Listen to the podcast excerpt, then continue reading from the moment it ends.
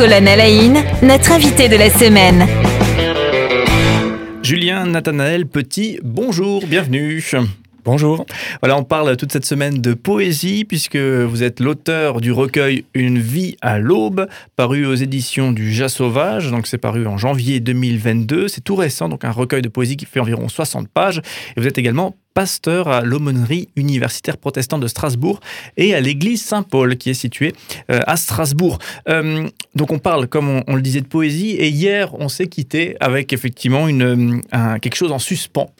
voilà, euh, puisque bien, je vous ai posé la question la suivante est-ce que vous avez peut-être une, recommandation, un livre, un auteur, effectivement que à, découvrir, notamment si on n'est pas si pas consommateur habituellement de, de poésie, on ne lit pas des ouvrages de poésie. est-ce que vous aviez quelque chose à, nous recommander, une valeur sûre, j'ai tendance à dire. oui, c'est ça. Je pensais à quelque chose qui était en fait un livre classique. C'est euh, le livre des Contemplations de Victor Hugo, où on trouve euh, une densité de poèmes qui sont remarquables euh, par leur intensité émotionnelle et en même temps qui sont présentés là dans une forme relativement classique. Et, donc, euh, s'il fallait en ouvrir un, peut-être euh, ce serait celui-là, euh, en particulier le livre 4 des Pokaemeae.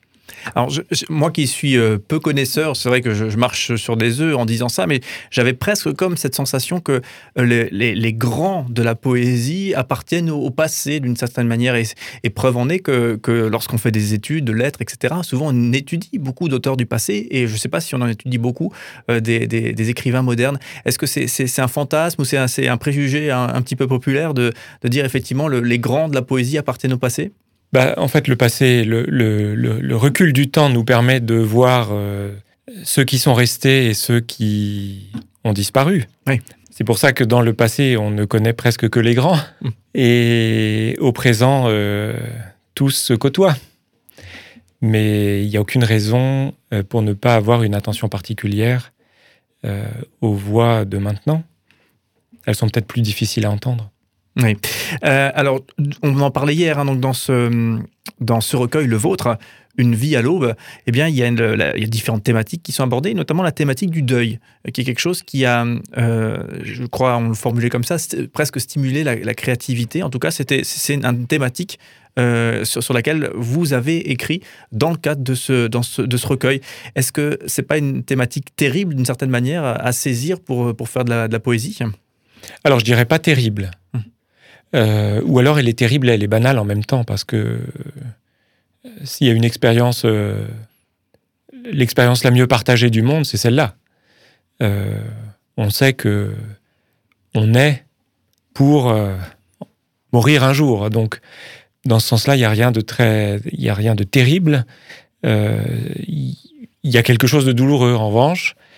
Et la douleur n'est sans doute pas bonne en elle-même, mais elle permet parfois de faire ce mouvement vers l'intérieur qui, euh, ben, pour certaines personnes, en tout cas c'était mon cas, conduit à l'écriture. C'est pas le seul, c'est pas le seul, la seule impulsion possible, mais ça l'a été. Euh, je ne me l'explique pas parfaitement encore aujourd'hui, mais effectivement, euh, c'est à travers des deuils successifs que sont nés une bonne partie, pas tous, une bonne partie des poèmes de ce recueil.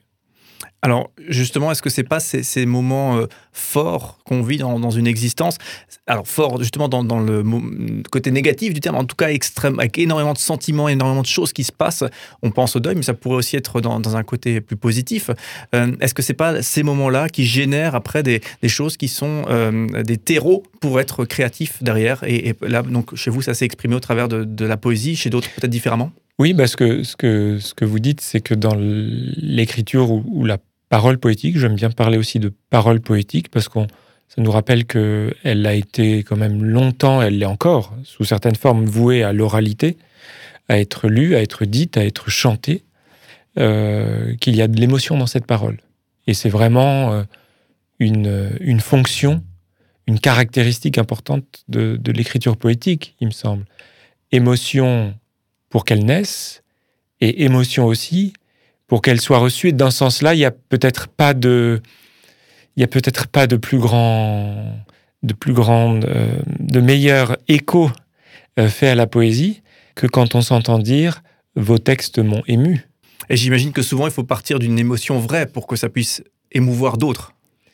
Oui, il y a quelque chose, euh, il y a quelque chose de juste qui se dit et qui finit par nous dépasser, c'est-à-dire dépasser notre expérience singulière, qui, qui, qui, finit un peu voilé, masqué euh, dans quelque chose, dans, dans, dans, un langage qui, qui l'ensert, mais elle l'ensert pour la servir à d'autres et mmh. que d'autres la partagent.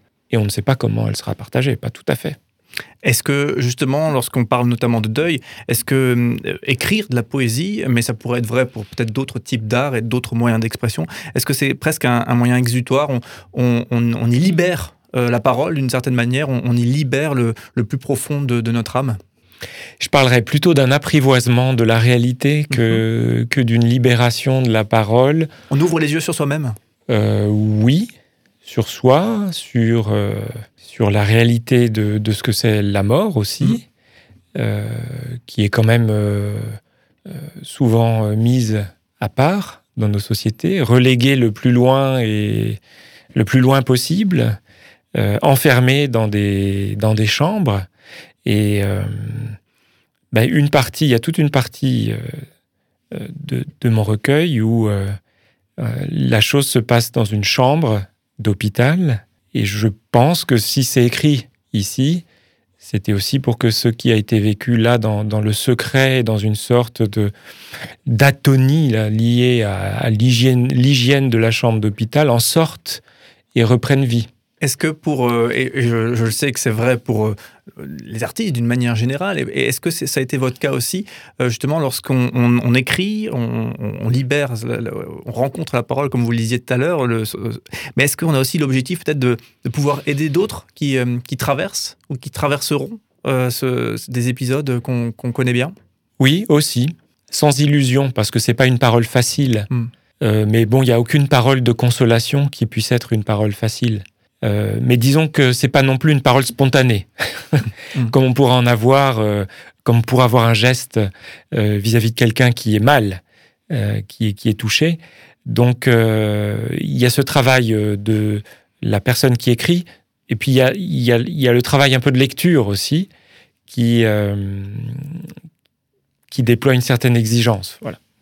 On parle beaucoup de, la création, de l'écriture, hein, et on, donc euh, forcément avec ce premier recueil que vous avez euh, sorti, qui s'appelle Une vie à, l'aube. Il est paru, on le rappelle, aux, aux éditions euh, du Jas Sauvage en janvier 2022.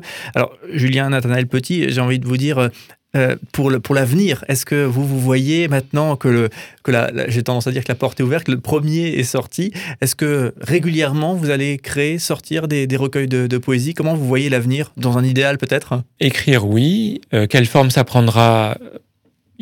J'ai plusieurs projets en route, mais pas aboutis euh, pour l'instant. Mais j'espère. D'autres recueils, j'espère, et sur d'autres sujets. Alors du coup, justement, pour boucler la boucle, on, peut le rappeler également, il y a un festival hein, de poésie que, que vous euh, organisez, en tout cas vous participez à l'organisation, c'est du 28 avril au 1er mai. Euh, c'est basé plutôt à, Strasbourg ou c'est plus large? Oui, ça se passera entre la médiathèque euh, protestante, qui est Saint-Thomas, et l'église Saint-Paul, qui est une grande église, mais qui n'est pas dénuée de poésie, notamment à travers les vitraux de son cœur, que j'invite tout un chacun à aller voir. Oui, donc voilà, ça c'est un festival à ne pas manquer. Donc euh, trois jours de programme, vous allez sur le site de l'église euh, Saint-Paul de Strasbourg. Euh, donc pour découvrir toutes les informations, le festival s'appelle Festival de poésie spirituelle.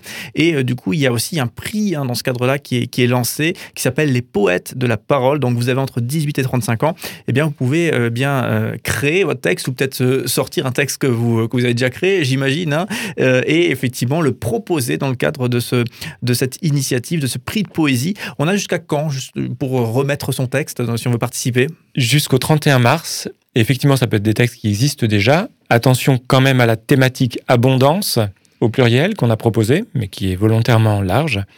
Et si ce prix pouvait inciter des jeunes à prendre la plume, enfin, ou le stylo, ou le clavier, et à nous envoyer, et à se lancer, et à écrire, à essayer d'écrire quelque chose, ce serait déjà un grand bonheur pour nous. Voilà, on va hâte de voir effectivement ce que va donner effectivement ce, ce joli concours, les poètes de la parole, donc réservé aux 18-35 ans. Si vous avez euh, plus, il faudra trouver un autre concours.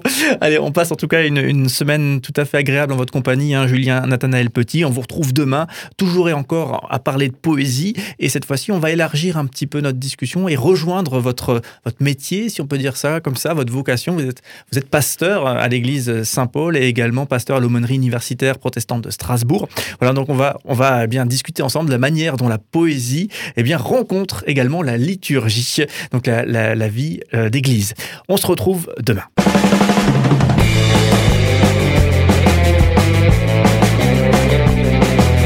Cinq colonnes à la notre invité de la semaine.